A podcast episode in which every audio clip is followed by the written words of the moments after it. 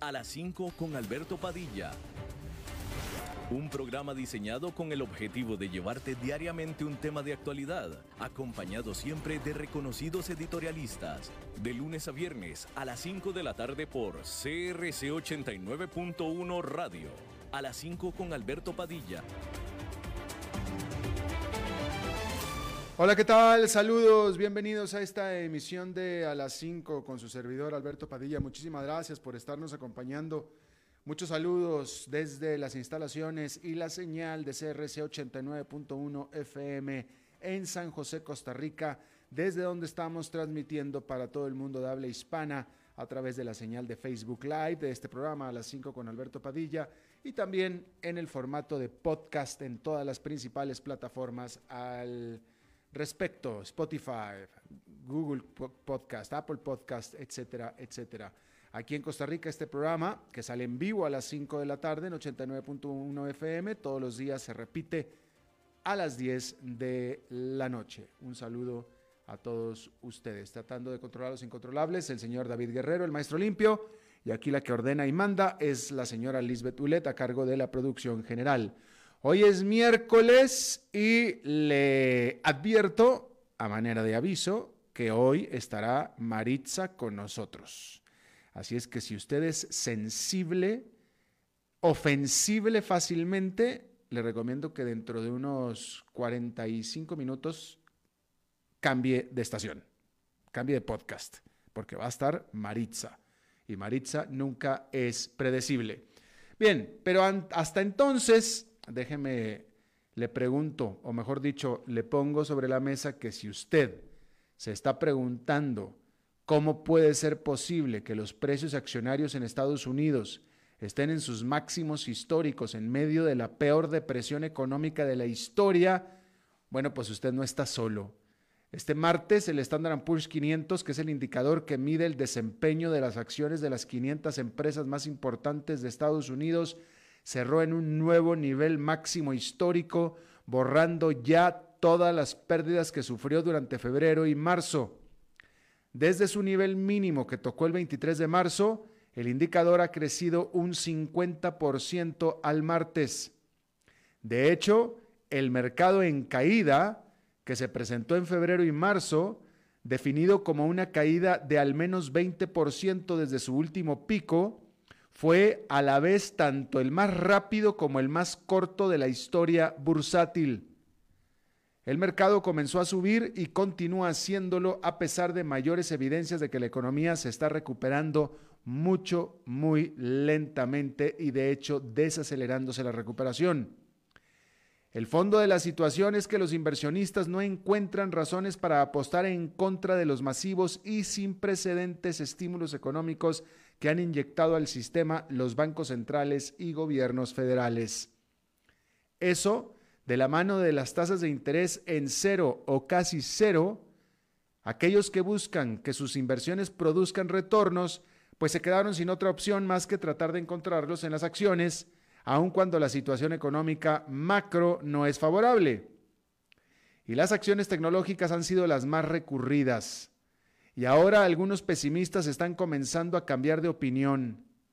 En mayo, el banco de inversión Goldman Sachs dijo a sus clientes que no pensaba que el rally del mercado duraría mucho más ante las evidencias de una desaceleración en la recuperación económica y mala perspectiva para el 2021.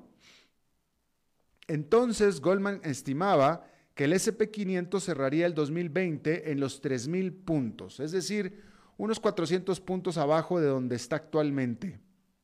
Pero ahora en agosto, el Goldman Sachs, citando precisamente la falta de otras alternativas para los inversionistas, dadas las bajas tasas de interés, ajustó sus estimaciones al alza y ahora piensa que el SP500 terminará el 2020 en los 3.600.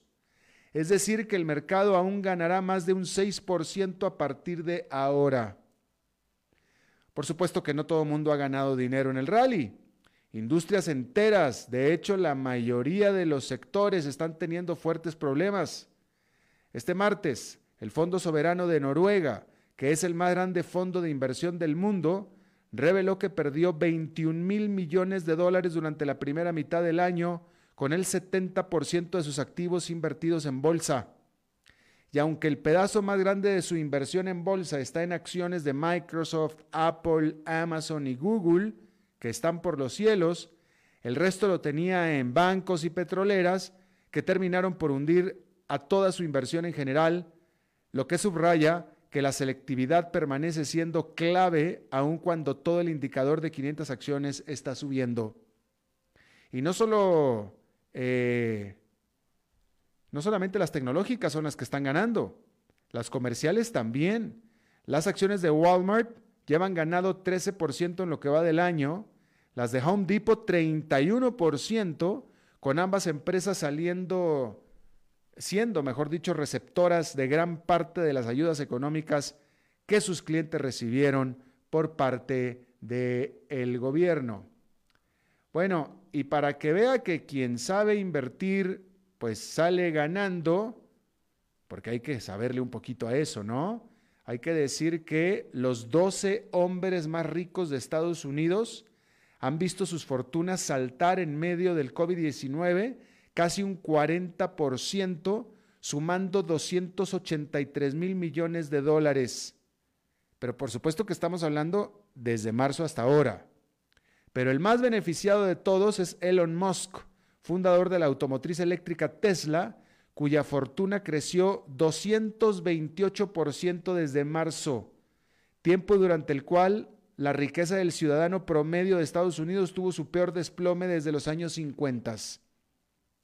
Y luego que la otra empresa fundada por Musk, la espacial SpaceX, lanzara al espacio a un astronauta desde suelo estadounidense por primera vez desde el 2011, logró recaudar adicionales 1.900 millones de dólares de financiamiento nuevo para la empresa, que es la mayor inyección de capital para la empresa desde que se creó. Ahora Musk está buscando la autorización de las autoridades para poner en órbita otros 4 millones de microsatélites de comunicaciones adicionales al millón que ya están orbitando en este momento. Y cuando le digo microsatélites, eh, lo estoy diciendo en serio, ¿eh? no más grande que el puño de una mano, literalmente. Bien, hay que decir que hay una pregunta en el mercado rondando en este momento. ¿Será Microsoft o Oracle la que se quede con TikTok? Porque hay que ver si Oracle podrá superar a Microsoft en su intento por quedarse con TikTok en Estados Unidos, luego que el presidente Donald Trump indicara que podría también apoyar a Oracle. El diario Financial Times reportó el lunes que el fundador de Oracle y uno de los hombres más ricos del mundo, Larry Ellison, había ya tenido charlas preliminares con el propietario chino de TikTok y que estaba seriamente considerando adquirir las operaciones de la aplicación en Estados Unidos, Canadá, Australia y Nueva Zelanda. Hasta ahora Microsoft venía siendo la única empresa estadounidense que manifestó su interés por TikTok, luego que Trump amenazara que prohibiría a la app seguir operando en su país a partir del 15 de septiembre a menos que encontrara un comprador nacional. Al tiempo que dio la bienvenida al interés de Oracle por considerar a TikTok, Trump reiteró su deseo de que el comprador haga un pago al Tesoro de Estados Unidos como parte de la compraventa, alegando que, como es el gobierno quien está haciendo posible la transacción, pues entonces el gobierno merece ser compensado, lo cual es un requisito sin precedentes. No está claro que el presidente tenga la autoridad legal para obligar a que se le pague al gobierno lo que en esencia es una propina o bien una comisión, y algunos expertos incluso afirman que la acción podría establecer un peligroso precedente para la democracia. Mientras tanto, el mercado parece apoyar una compra de TikTok. Las acciones de Microsoft han subido más de 3% desde que anunció su intención hace unos días las acciones de Oracle subieron 2,2% el martes cuando se conoció de su propia intención. Bueno, pues resulta que Amazon visualiza su expansión futura dentro de oficinas. Las empresas tecnológicas estarán promoviendo todo lo que sea hasta ahora flexibilidad de ubicación laboral para sus empleados. Pero el futuro, al parecer, lo visualizan como de regreso a trabajar a la oficina, lo que indicaría que el trabajo desde casa, que se ha revolucionado a raíz de la pandemia, tiene sus límites. Amazon informó este martes sobre sus planes de emplear a 3.500 nuevos empleados alrededor de los Estados Unidos, al tiempo que está alquilando grandes espacios de oficinas en varias ciudades. La medida de Amazon difiere de la tendencia de otras compañeras de la industria que están promoviendo el teletrabajo indefinidamente. Amazon construirá edificios nuevos en Nueva York, en Dallas, Detroit, Denver, Phoenix y San Diego, en una inversión conjunta de 1.400 millones de dólares. Pero no es la única. Facebook, quien había dicho que en los próximos 5 a 10 años, hasta la mitad de su fuerza laboral podría estar trabajando remotamente, también está expandiendo su capacidad corporativa. Este mes la empresa anunció que alquilaría o que alquilará 222 mil metros cuadrados en el edificio del viejo correo en Penn Station en Nueva York. Y con toda seguridad se tratan de inversiones de largo plazo, porque la típica duración de un arrendamiento de espacios mayor a 30 mil metros cuadrados es de más de 12 años de acuerdo a Moody's Real Estate Solutions. Bueno, las grandes aerolíneas bandera de Latinoamérica están pasando por aires muy turbulentos. Los representantes de Aeroméxico aparecieron este día en una corte de Nueva York para proseguir con su proceso de reestructuración con la esperanza de beneficiarse de las favorables leyes de bancarrota estadounidenses. Pero Aeroméxico es tan solo la más reciente de las grandes aerolíneas en hacerlo desde que comenzó la pandemia del COVID-19. Primero lo habían hecho ya la chilena Latam y Avianca de Colombia. Pero ya las tres venían en picada aún antes de la pandemia. En el 2017, Delta Airlines, una de las gigantes estadounidense, había adquirido un buen pedazo de Aeroméxico y luego en el 2019 hizo lo propio con Latam, con la intención de ser un jugador importante en el que en ese momento era aún el mercado aéreo de rápido crecimiento latinoamericano. Su gigante competidor, United, por su parte, hizo una fuerte inversión en Avianca en el 2018.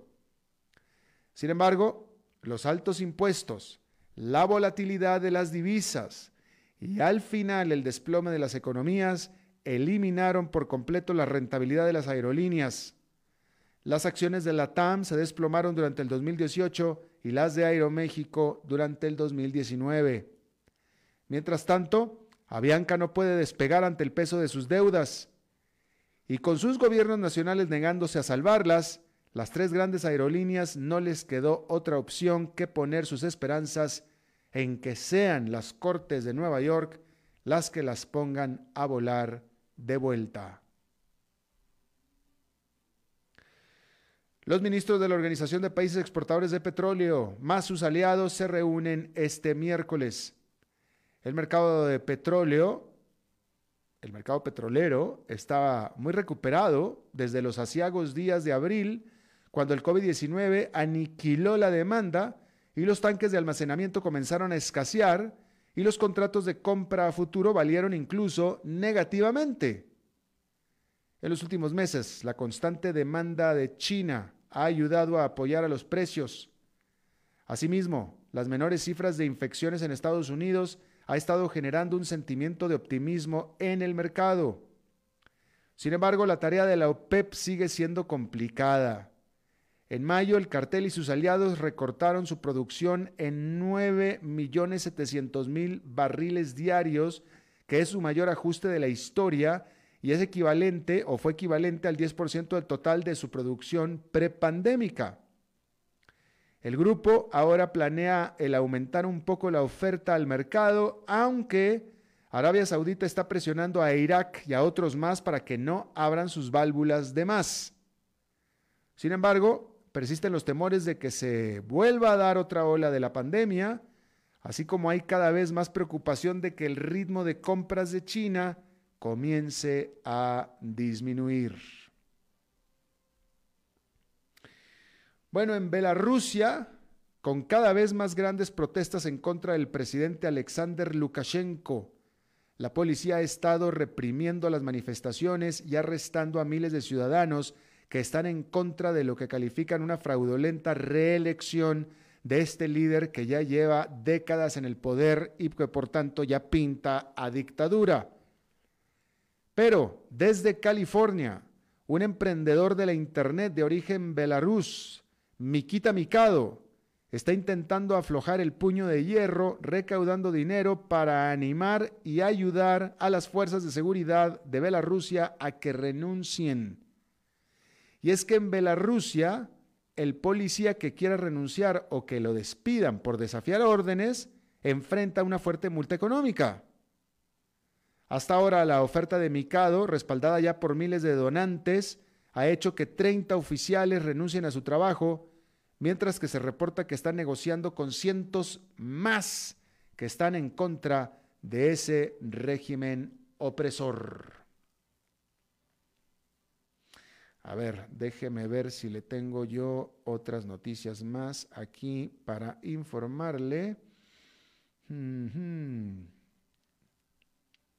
Vamos a ver qué le voy a informar yo aquí. Bueno, fíjese esta nota. Está linda porque resulta que en Somalia, un animalito pequeñito conocido como sengi, que es una musaraña elefante del tamaño de un ratón, que usa su nariz elefantada para aspirar hormigas, fue vista en el país de Somalia por última vez en 1968. Esto hasta que un grupo de investigadores se les ocurrió colocar una serie de trampas usando mantequilla de maní como carnada, lo que resultó casi inmediatamente en una gran cantidad de fotografías y videos de al menos una docena del supuestamente desaparecido animalito. Resulta que este cuasi roedor, que se parece más a un ratón, pertenece a un género que no se conocía y que ahora lo llaman galeguisca y que es más relacionado y cercano a un oso hormiguero o a un manatí que a una musaraña, aunque parece musaraña. Su hábitat seco, caluroso y rocoso es demasiado inhóspito para los humanos, por lo que el animalito está a salvo por lo pronto, pero los científicos quieren ahora conocer, investigar cómo es que esta especie que antes estaba completamente aislada, ahora se ha esparcido. Bueno, Allá en Nueva York, esta fue una jornada de ajuste después de que el martes rompiera récord el Standard Poor's 500. En esta jornada se ajustó un poquito en 0,44% o por 0,44%. El Dow Jones con una caída de 0,31%, el Nasdaq Composite con una caída de 0,57%. Bien, vamos a hablar del coronavirus y vamos a hablar de las cifras que realmente importan, porque las totales no importan tanto. No importa tanto que Estados Unidos tenga el mayor número de infecciones del mundo, etcétera. Lo que importa, bueno, yo le pregunto a usted, ¿qué es lo más, qué es lo que más importa? Eh, ¿Qué es lo que más temor le podemos tener de infectarnos de coronavirus? La muerte supongo que será la muerte, ¿no? Vamos a hablar de los fallecimientos, que entonces le vamos a poner importancia a este asunto. Eh, ¿Dónde es los países en donde, y los fallecimientos se cuentan, o la mejor manera de contarlo es fallecimientos por cada millón de habitantes? ¿Ok? Y así es como mejor lo podemos relativizar, ¿sí? Solamente hay 1, 2, 3, 4, 5, 6, 7, 8, 9, 10, 11. Solamente hay 11 países en el planeta que tienen más de 500 fallecimientos por millón de habitantes. Nada más. Todos los demás son abajo de 500. ¿Sí?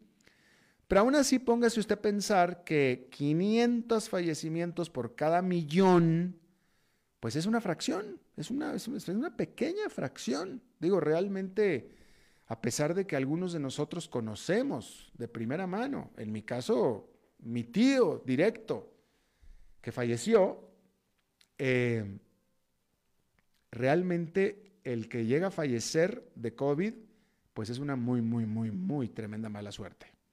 ¿Sí? Y bueno, por supuesto, mi tío era un octogenario. Y el punto es que para la gente octogenaria, septuagenaria, que tiende a tener otro tipo de problemas eh, crónicos, pues sí, la, letalidad del virus es, es, mucho, mucho, mucho, muy mayor, ¿no? Pero hablando en cifras generales, solamente son 11, países en el mundo que tienen más de 500 muertes por cada millón de habitantes, que es muy poquito, es una fracción nada más, ¿sí? Bueno, ¿cuáles son estos 11 países? Bueno, Brasil. Brasil que tiene 522 muertes por cada millón de habitantes. Todo lo que usted escuche de Brasil, etcétera, bla, bla, bla, al final, si lo más temible del coronavirus es la muerte, solamente son 522 por cada millón.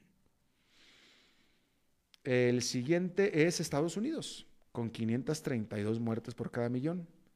Le sigue Chile, con 553. Suecia, fíjese este país, Suecia, que tuvo una actitud bastante holgada con respecto a la pandemia es uno de los países con mayor mortalidad, con 574. Italia, 586. Reino Unido con 609. España con 616 muertos por cada millón de habitantes. Perú. Perú es el país de Latinoamérica y uno de los principales países con mayor cantidad de fallecimientos por millón de habitantes, 807. Bélgica tiene 859. Y el primer lugar está para San Marino, pero bueno, San Marino tiene solamente una población de 34 mil habitantes, solamente tiene 34 mil habitantes, y con una tasa de mortandad de 1237, se dispara, 1237. Este, pero pues que en el caso de San Marino son nada más 42 muertes sobre 33 y 34 mil habitantes. Entonces, por eso la, la, relación pues es 1237, ¿no? Este, bueno, eso es en cuanto a muertes, ¿no? Si quiere ya infecciones por millón de habitantes, pues eh, eh, va bastante, algo, va bastante, no, no completamente, pero algo parecido. Hay países que tienen mayor incidencia de eh, fallecidos que otros, ¿no? Entonces, por ejemplo, Estados Unidos, eh, que tiene 532 muertos por cada millón de habitantes, tiene 17 mil infectados por cada millón. ¿sí?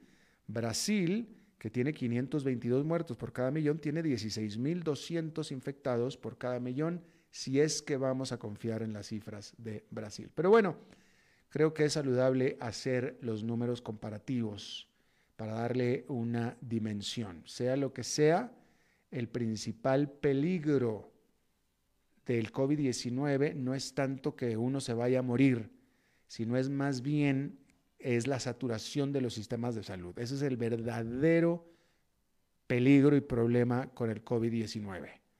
Sus, oportunidades, sus chances de que usted vaya a terminar en el hospital si es que se infecta son pocas las chances de fallecer son ínfimas, pero el canijo virus es tan contagioso que, como lo dijo aquí aquel doctor que entrevistamos, no es lo mismo, aproximadamente un 5% de los infectados, nada más un 5% de los infectados va al hospital, nada más un 5%. Pero no es lo mismo 5% de 500 personas que 5% de 50 mil, ¿va? Entonces es tan infeccioso, tan, tan, tan contagioso, tan virulento, que ese 5% llega a colapsar los sistemas de salud de los países. Y ese es el principal problema del coronavirus, de esta pandemia. Vamos a hacer una pausa y regresamos con nuestra entrevista de hoy. A las 5 con Alberto Padilla, por CRC 89.1 Radio. Tinto, blanco, rosado, espumante, seco dulce. El vino es como los amigos, proviene de diferentes cepas y familias convertidas en bodegas de tradición. La Iride, una bodega personal establecida en Mendoza, Argentina, produce vino de exportación con la calidad de Mendoza, expresada en taninos frescos, frutales, remembranzas de tabaco y chocolate. Una fiesta al paladar. La Iride, vinos argentinos de tradición.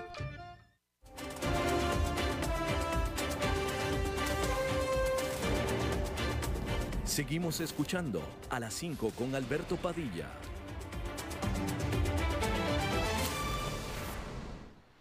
Bueno, muchísimas gracias por continuar con nosotros. Eh, eh, voy a leer esta nota, pero que es una nota nada más para poner preámbulo al tema que vamos a hablar con nuestro invitado de hoy eh, em, y, y, va a dar pie a la primera pregunta, pero fíjese usted nada más, un comité del Senado de Estados Unidos eh, reveló de manera detallada, después de un exhaustivo estudio, los contactos que hubo entre la campaña a la elección de Donald Trump y Rusia en el 2016. Esto es muy importante porque yo le dije un comité del Senado y este comité, sus miembros son básicamente republicanos, es decir, del mismo partido de Donald Trump. No son la oposición, no es eh, los demócratas ni nada, son los propios republicanos que les cayó en las manos por ser, por estar en el Senado y dominando el Senado. Y ellos están revelando los extensos contactos entre la campaña de Donald Trump y Rusia en el 2016. Resulta que una persona llamada Konstantin Kilimink, que eh, tuvo mucho tiempo contacto con Paul Manafort, que era el el líder de la campaña, el que dirigía la campaña de Donald Trump, y fue explícitamente identificado como un espía ruso por este informe. Y el, informe también eh, eh, notó, anotó, subrayó su posible involucramiento de esta persona en el hackeo que hubo en el Comité Nacional Demócrata en el que se eh, filtraron correos electrónicos de Hillary Clinton que pudo, haber tenido mucho efecto en el que haya perdido la elección ella. ¿Sí? Este, de nuevo, este comité de inteligencia del Senado, que es liderado por miembros republicanos, fue incluso este reporte y lo que se está revelando mucho más allá que la investigación especial que fue ordenada por el Congreso, ese sí opositor, el cual el presidente Trump eh, desdeñó como una cacería de brujas. O sea, esto que están diciendo este comité republicano es incluso más profundo y más duro que la investigación especial promovida por eh, los demócratas en el Congreso, ¿eh? y dicho por los propios republicanos. Bueno, este es tan solo el preámbulo para la primera pregunta y yo le agradezco muchísimo que esté eh, conmigo Carlos Murillo. Él es eh, catedrático de la UCR, doctor en Gobierno y Políticas Públicas, analista geopolítico internacional. Muchísimas gracias, Carlos, por estar con nosotros. No, gracias, Alberto, por la oportunidad y, y sin duda se trata de un informe que tendrá mucho que ser revisado porque es un informe bipartidista de más de mil páginas. O sea, hay mucho elemento ahí que revela la complejidad de las elecciones anteriores en los Estados Unidos y cómo se manejaron y cómo yo creo que se están manejando las, las elecciones de menos de 100 días. Claro. Eh, eh, yo quisiera aquí también recalcar una cosa, que el propio Donald Trump, con este asunto de la intervención rusa sobre las elecciones en las que él ganó, él pasó de una retórica, de un discurso de decir no hubo intromisión rusa, no hubo intromisión, no hubo intromisión, que eso es lo que al principio él decía, no hubo intromisión, intromisión, y ya después cambió y ya no dice que no hubo intromisión. Ahora lo que él dice es que no hubo colusión. Entonces, eh, eh, él intrínsecamente acepta que pudo haber ido intromisión, pero que él no se coludió, su campaña no se coludió. Alberto, yo creo que eh, hay que tener en cuenta el estilo de, Trump, que no es de ahora como presidente, ha sido su estilo de hacer negocios y, el libro de Bolton y el libro de la sobrina revelan muchos detalles que preocupan para, yo, yo lo digo siempre para los Estados Unidos, el problema es que por la posición de Estados Unidos afecta a todo el mundo. Lo que ocurre en la Casa Blanca eh, afecta a todo el planeta y, lo que se está dando a conocer cada vez más, y habría que preguntarse aquí qué más queda eh, después de este informe del Senado, es eh, cómo se van a manejar las relaciones internacionales eh, en el caso de la reelección de Trump. Yo espero que no, por el bien del mundo, eh, pero si no se reelige y, ganan los demócratas con eh, Biden y, Harris, tendrán mucho que hacer para reparar las relaciones exteriores de los Estados Unidos. Ah, definitivamente, ¿no? En ese contexto, bueno, primero que nada, déjame te pregunto, ¿Te parece a ti sospechoso? ¿Crees que tenga, este sea el origen, esto que estábamos leyendo, sea el origen por la razón por la cual eh, Trump admira, le da un pase, se lleva bien con Vladimir Putin, a diferencia de todos sus antecesores que tenían siempre antagónicos a, Vladimir Putin, eh, Trump no, eh, y por el contrario, casi que le declara la guerra a China. Eh, yo creo que lo que estamos observando y es preocupante para el futuro de la, de la humanidad es cómo hay alianzas entre gobernantes, y esto ya para mí no es asunto de izquierda o de derecha, es de gobernantes autoritarios, populistas, que coordinan cuando nunca uno se habría imaginado. O sea, eh, los vemos eh, ante la opinión pública cuestionando todo, criticando todo, pero después eh, acuerdan cosas eh, increíbles, eh, de quienes fueron en su momento los dos grandes amigos el año pasado, Trump y Kim Jong-un. La visita de, López Obrador a Washington de fue la de dos grandes amigos que coincidían en todo, Putin y Trump en lo mismo. Y el ataque contra Estados Unidos, o la guerra, perdón, contra China, esa guerra contra China no no es lo mismo en el plano Xi Jinping, Donald Trump.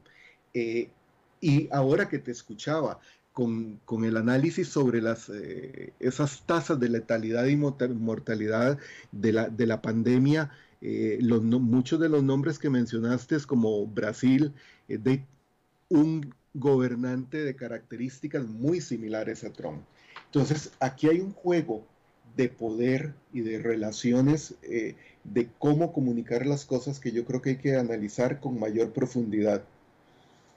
A ver, eh, pero ¿puedes, profundizar un poco en el concepto que estás tratando de decir para que me, caiga a mí? Sí, mira, hay, hay una tendencia creciente y la, y la pandemia lo que ha venido es a desnudarlo, mm. no vino a agregar nada nuevo, de líderes que llegan al, ejercicio del poder a través de un proceso democrático, amañado o no, pero en elecciones, ahí está el más reciente, Lukashenko en Bielorrusia, que se caracterizan por ser autoritarios, populistas y considerarse eh, hasta eh, con una misión divina. Bolsonaro lo dijo, Trump lo ha dicho en algunas oportunidades y se paró frente a un templo con la Biblia y así encontramos a muchos. Son una especie nueva de gobernantes que utilizan la democracia para impulsar sus proyectos muy particulares y habría que ver si la ciudadanía eh, está entendiendo esa problemática y está aceptándola o están prestándose algún juego de manipulación de la, de la, de la comunicación en campañas electorales eh, por lo que también mencionabas, la forma en que se manejó la campaña en los Estados Unidos y la influencia a través de redes sociales eh, de Rusia, de China, que no se ha hablado mucho de cómo China también intervino eh, en esa campaña a través de esas redes sociales. interesante. Quedémonos en China, si me lo permites, Carlos, porque ya están empezando a haber reportes de, prensa, comentarios en la prensa o eh, eh, informes en la prensa acerca de la estrategia que está empezando a hacer eh, Xi Jinping de mano dura, de acaparamiento del poder, eh, ya se ya tiró una, una, red por arriba de Hong Kong, ya Hong Kong ya la conquistó y entonces está, está, está teniendo y está, ya están habiendo las comparaciones entre un régimen mucho más dictatorial, mucho más de mano dura y con sólido crecimiento económico. O sea que está teniendo éxito. Sí, claro está teniendo éxito y, la, y las estadísticas, antes de comentar el estilo de Xi Jinping, las estadísticas recientes demuestran que a pesar de la recesión económica a nivel mundial, este año India y China van a crecer por encima del 1%. A hoy, con la proyección a hoy. Hay que ver qué va a pasar de aquí en adelante. Pero yo en, algunos, en algunas columnas que publico eh, me he referido al emperador Xi Jinping como al zar eh, Vladimir Putin. Y, habría que buscarle algún adjetivo para Trump. Pero lo que estamos viendo en este momento es cómo Xi Jinping rompió con todo el esquema del Partido Comunista Chino, eh, tiene más poder, ha concentrado más poder que Mao en el momento cumbre del liderazgo de Mao y se acerca más a los emperadores de la China milenaria, eh, con un control ya no, no solo autoritario, totalitario. Y lo vemos en el caso de, Hong Kong, lo vemos con estos eh, pueblos de Asia Central, con las escuelas de reeducación, de, sobre todo de aquellas minorías étnicas que no son básicamente eh, de, la mayoritaria Han en China. Así que estamos viendo un cambio eh, importante y lo mismo se observa en, en Rusia, y yo creo que Trump no se quiere quedar atrás. O sea, ahí, encontramos un trío que juega con reglas muy similares. Claro, claro. Eh, ¿Podemos creer en las cifras del COVID-19 de China?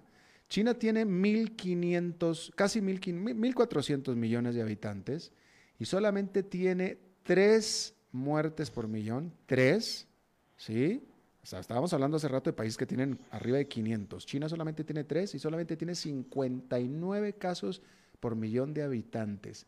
En total en China solamente murieron 4.000 personas, 4.600, y, y solamente tiene 84.000 casos. Eh, eh, nuevos casos el día de hoy tiene 17. ¿Podemos creer en esas cifras?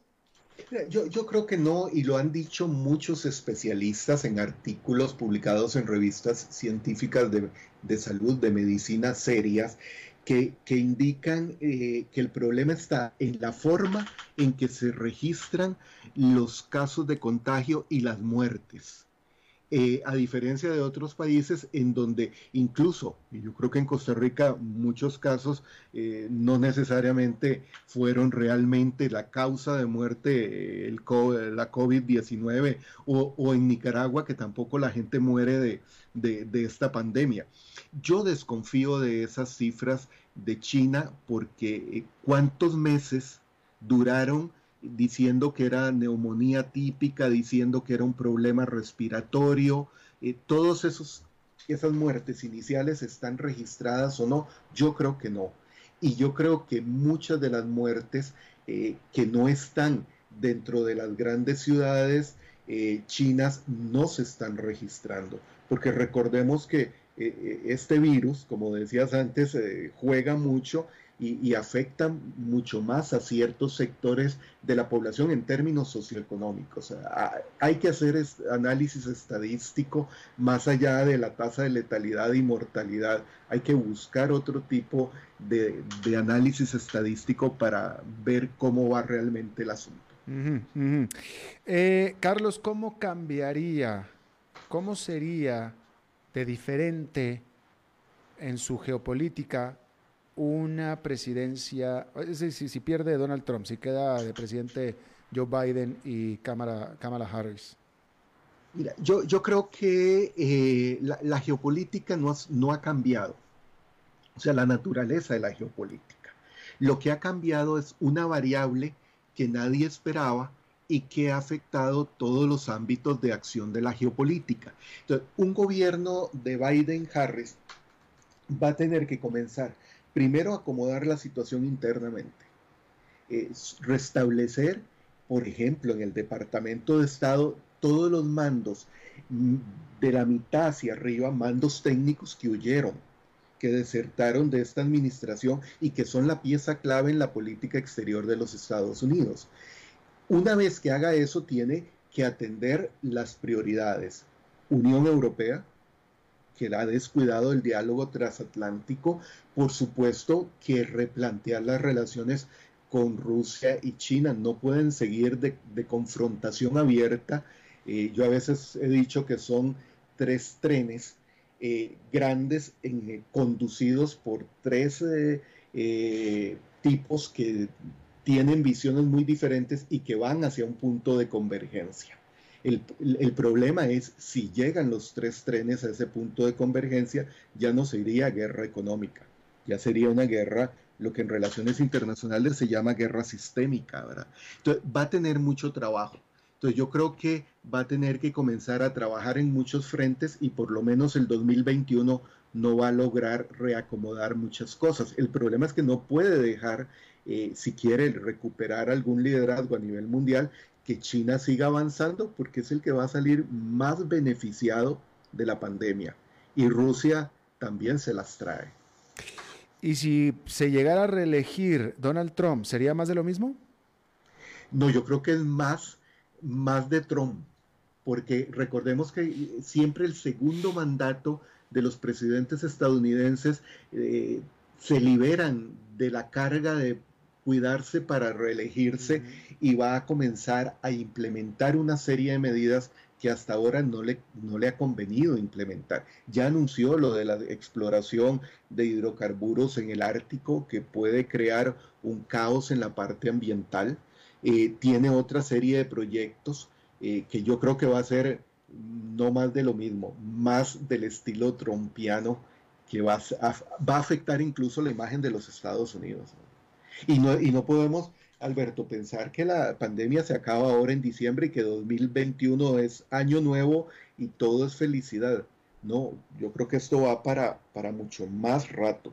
Sí, claro, claro. ¿Tú ves a un eventual nuevo segundo presidente de Donald Trump en su segunda administración viniendo ahora sí por fin a visitar algún país de Latinoamérica? Eh, permitime ponerlo con estos términos no muy poco de analista internacional. Yo siento que no se va a rebajar a visitar a esos países de segunda en, América Latina. Y si vendría, si acaso sería México y Brasil. El resto no cuentan. Esa es la realidad, la dura realidad de América Latina. y de repente como que sentí haber hecho esa pregunta. Este, me arrepentí un poco de haberla hecho. Eh, Carlos Murillo, eh, docente eh, académico de la UCR y de la Universidad Nacional, doctor en Gobierno de Políticas Públicas, te agradezco muchísimo que hayas estado con nosotros. Una charla muy amena, muchas gracias. No, más bien gracias por la oportunidad, Alberto, un placer. Gracias, nos vemos pronto, muy amable. Vamos a hacer una pausa y regresamos con más.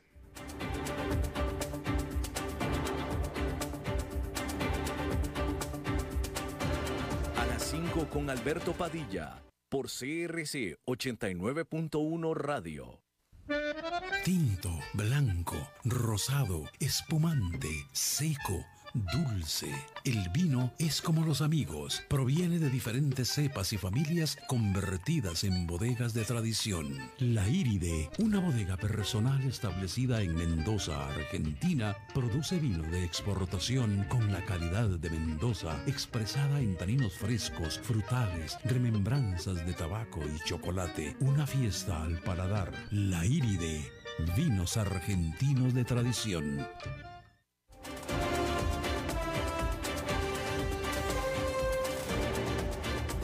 Seguimos escuchando a las 5 con Alberto Padilla.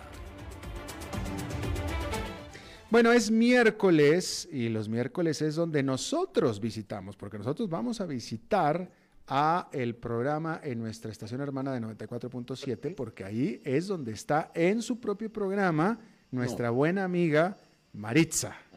No, no, pero mi amor, no, chiquillo, yo vengo, imagínate que yo vengo invitada y soy invitada tuya. Ay, qué bruta más invitada. Es una muy, muy invitada. Desde el marito Chacomio, nuez, guarde. Yo ahorita, ahorita, chiquillo, ahorita, dame unos meses más. ¿Cómo estás, Maritza? Mi amor, bella, bella y audaz. Totalmente, ¿no? Así que qué pregunta tan tonta la mía, ¿verdad? Sí, en realidad lo es. Sí. Pero no importa porque me sirve para reafirmar mi belleza. Honey, que hoy es el día de la fotografía, ¿supiste? ¿Hoy es el día de la fotografía? Sí, mi amor. ¿Cómo así? No sabía. Pero mi vida, hoy es el Día Internacional de la Fotografía. Ah, mira tú. Mira qué bien, qué interesante. Sí, porque este, a mí esa, las cuestiones de la fotografía, a mí me parece una maravilla. Me parece que es todo un arte. Sí, totalmente de acuerdo, totalmente de acuerdo. Ahí nuestra buena amiga eh, Laura Flores, ella se toma muchas selfies así muy, muy este, muy, muy. No, Ay, chiquilla, decía algo. Albertito, no, no seas así. Hola Laura, eh, ¿por qué? Es que es cierto, discúlpame, no es una crítica ni nada. ¿Te tomas muchas selfies, o no? Aquí yo me tomo muchas selfies, pero muchas son muchas. No, estoy diciendo que eres eh, usuaria de las selfies. Bueno, me gustan, sí, pero no solo de selfies, de otras cosas. Bueno, pero Laura, es que no queremos hablar con contigo, de todos modos. Estamos con nosotros con Maritza. Dime, pasa fotografiando hombres, qué bruta. Este, Albertito, qué bien lo que vi. ¿Qué hay? Quieras lo que vi. ¿Qué viste? y, y, te cuento esto, mi amor, porque yo sé tus gustos. A ver, ¿qué viste? Sé lo que te gusta. Y yo sé que te gusta este, explorar y probar. Fíjate que yo me enteré que en un hotel en Brasil han decidido ofrecer, hicieron un cuarto con las decoraciones al estilo MMA. ¿Sabes qué es MMA? Eh, la, lucha libre? Mixed Martial Arts, exactamente. Estamos hablando de la lucha libre. Y te cuento, mi chiquito, que entonces hicieron un cuarto, pero es una cosa elegante, es una recreación de una jaula de esta de la UFC. Ajá que para si, no sabes que, veme como yo me informo y la UFC es Ultimate Fighting Championship. Ah, ok. Estos chiquillos que se dan de guamazos en un octágono, en un octágono, ay, octágono, no dije nada, hasta morir, hasta morir. Entonces, te están dando la oportunidad de que te encerres en tu, eh, eh, con tu pareja en un octágono hasta morir, pero hasta morir de placer. Sí, me imagino, ¿no? Y, y bueno, sí. Y si vas perdiendo, ¿quién tira la toalla? Pero espérate, porque veme, veme qué interesante. Ah, yo no sé si vos te atreverías. Aquí está este, completamente permitido, como si fuera una auténtica experiencia del UFC, las montas completas, estrangulaciones, triángulos, barras de brazo o la llave que vos querás. Pues es que es lucha libre, así es que todo ahí es este lucha lucha grecomarrana. oíme, veme, te, lo voy a ampliar. Veme lo que cuenta con la sala cuenta. Con una reja de seis de los ocho lados, este, eh, ¿cómo se llama? Es que yo no sé si, si, me estás copiando lo que yo te estoy hablando. ¿Si has visto estas luchas? Sí, sí bueno, no, no soy así fanático, no, pero sí, sí, sí sé de, de una, un cuadrilátero. Eh, bueno, en realidad no es cuadrilátero, ¿verdad? Es, con más. Ajá. pero imagínate que hasta tiene este, eh, muñecos ahí como, como, como, si, como si te estuvieran viendo, pero, público, tiene público. Ah, sí, ¿eh? pero, pero no me gusta porque si luego, luego tu pareja no quiere hacer algo, la tienes que andar persiguiendo por todo el octágono. Ah, no, mi chiquito, no, pero eso tiene por eso. Si vos te encaramas ahí es porque querés pleito. Ah, bueno, eso sí. Me, refiero al bonito, ¿verdad? batalla, batalla. Exacto. O sea, los dos tienen que querer. Y fíjate vos, este cuenta también hasta con un muñeco ahí de entrenamiento y un costal. Yo no sé para qué es el costal. ¿Y el muñeco ahí adentro del cuadrilátero? Sí, para que le des hasta por debajo de la lengua. Oye, ¿y dices que hay este, figuras como de público? Claro, pero, vos sabes que esa idea me gusta. Qué lindo terminar una faena de esas y escuchar al final. ¡Bravo! ¡Maestro! Muy bien, qué lindo que te aplaudan y que te piden otra, Ay, me atonto. Ay, Maritza, te llama la... Bueno, pues, puede ser interesante, ¿no? Oye, y luego, si te, y luego si alguien grita, quiero ver sangre, quiero ver sangre. No mi vida porque ya con, con, con, ya con el periodo no. Bueno, pues no, bueno, no estaba pensando en eso, Maritza. Estamos hablando de una lucha. uy, me Qué bárbara, Maritza. Decime vos, en, en algún momento de tu vida te has jalado una faena que vos decís merezco un aplauso. Decime si no. Sí, definitivamente. Bueno, ahora mi pregunta es, ¿se debería de grabar eso? ¿Por qué no? Chiquilla, eh, digamos como que ya en tu casa vos llegues a verlo. ¿Por qué no? Yo sí lo haría, claro. Y vos, te, y, y- y vos lo harías con público. Que, y- y así como en las luchas que te griten, dale, dale, dale, no, por aquí, dale, no, por ahí, no, ahí no. Ahí no, ahí, ahí, ahí. No, con público no. Eso sí que no, para que veas.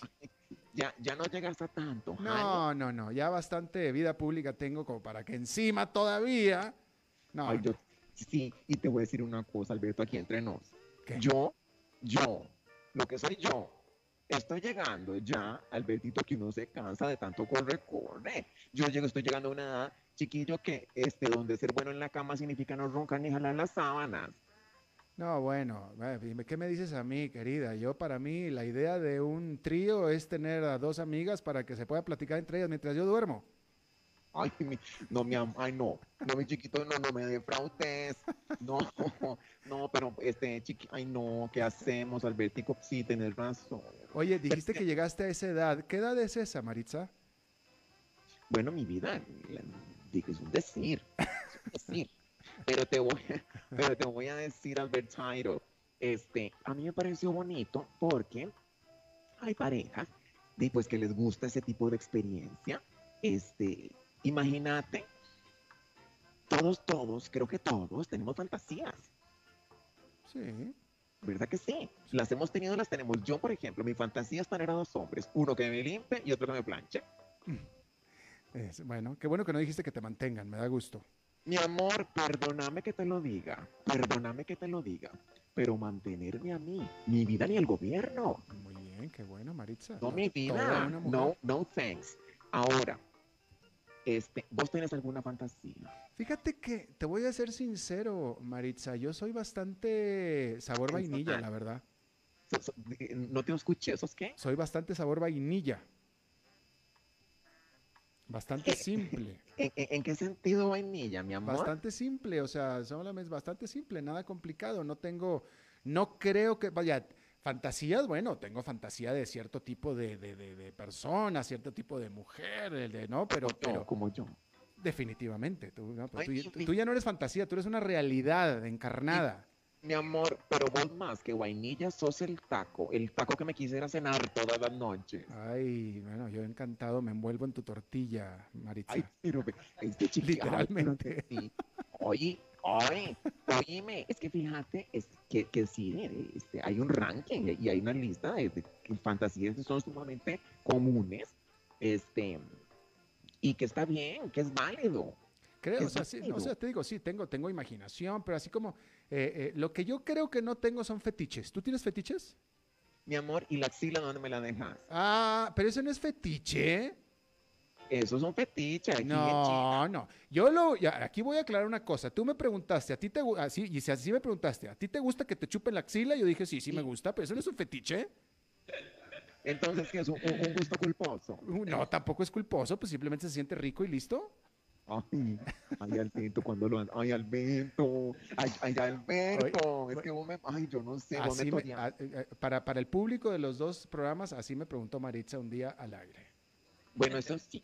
Eso, aquí me conocen más. Este, allá en, en- de, de- de tu lado, este, no, no, no sé qué tanto, pero un saludo, chiquillos, mucho gusto. Mi Oye, nombre es Maritza. Maritza, ya se Sí. te está acabando el saldo. Ay, mi amor. Pero te voy a dejar- recargues. Te voy a dejar con una tarea, Sí, mi amor. que investigues. eh, hay una, yo, yo estoy seguro que hay una posición sexual que tú no conoces. Ay, mi Betsy, eh, la invertida. El 69, ¿cu- cu- ¿cuál es? El Sí. 72. El 72. ¿Sí lo conoces? Ay, yo sé cuál. No, ay, ¿Cómo supiste que era el 72? ¿Cómo supi- ¿Me lees la mente, Maritza? Ese es el problema contigo, que me amor. lees la mente. Yo, yo, no, yo sé que te gusta el golf, por ahí va la cosa. Maritza, ¿cómo supiste que te iba a decir el 72? Mi amor, te voy a decir una cosa. Ya son años. No, no, es que me lees la mente, Maritza. Es el problema que tengo con las mujeres siempre. No, no, o sea, no, no, me, me leen la mente. Pero eso es muy fácil de leer, mi vida. Ya, sí, ya me di cuenta porque ese era justo lo que te iba a decir. Gustos, por eso te decía. Cuando, nos, cuando, hacemos luchitas. Unas luchitas, ¿no? Una, una, una lucha libre. Este... Ay, este, bueno, no, no, este, ya, ya, ya, yo no quiero quitarte más tiempo. Bueno. Este, chiquillo, te mando un beso. A ver qué día me quitas otra cosa, ¿no? ¿Qué decía? A ver qué día me quitas otra cosa, que no sea tiempo. Pero, si usted no sabe. Ay, ay, si no, si no va a comprar la fruta, no la mayugue. ok, Maritza, muchas gracias. El chile tampoco lo pique. ok, Maritza. I love you. I love you too, Maritza. Really, really love you. Bye bye. Bueno, eso es todo lo que tenemos por esta emisión de A las 5 con servidor Alberto Padilla. Muchísimas gracias por habernos acompañado. Nos reencontramos en 23 horas. Que la pase muy bien.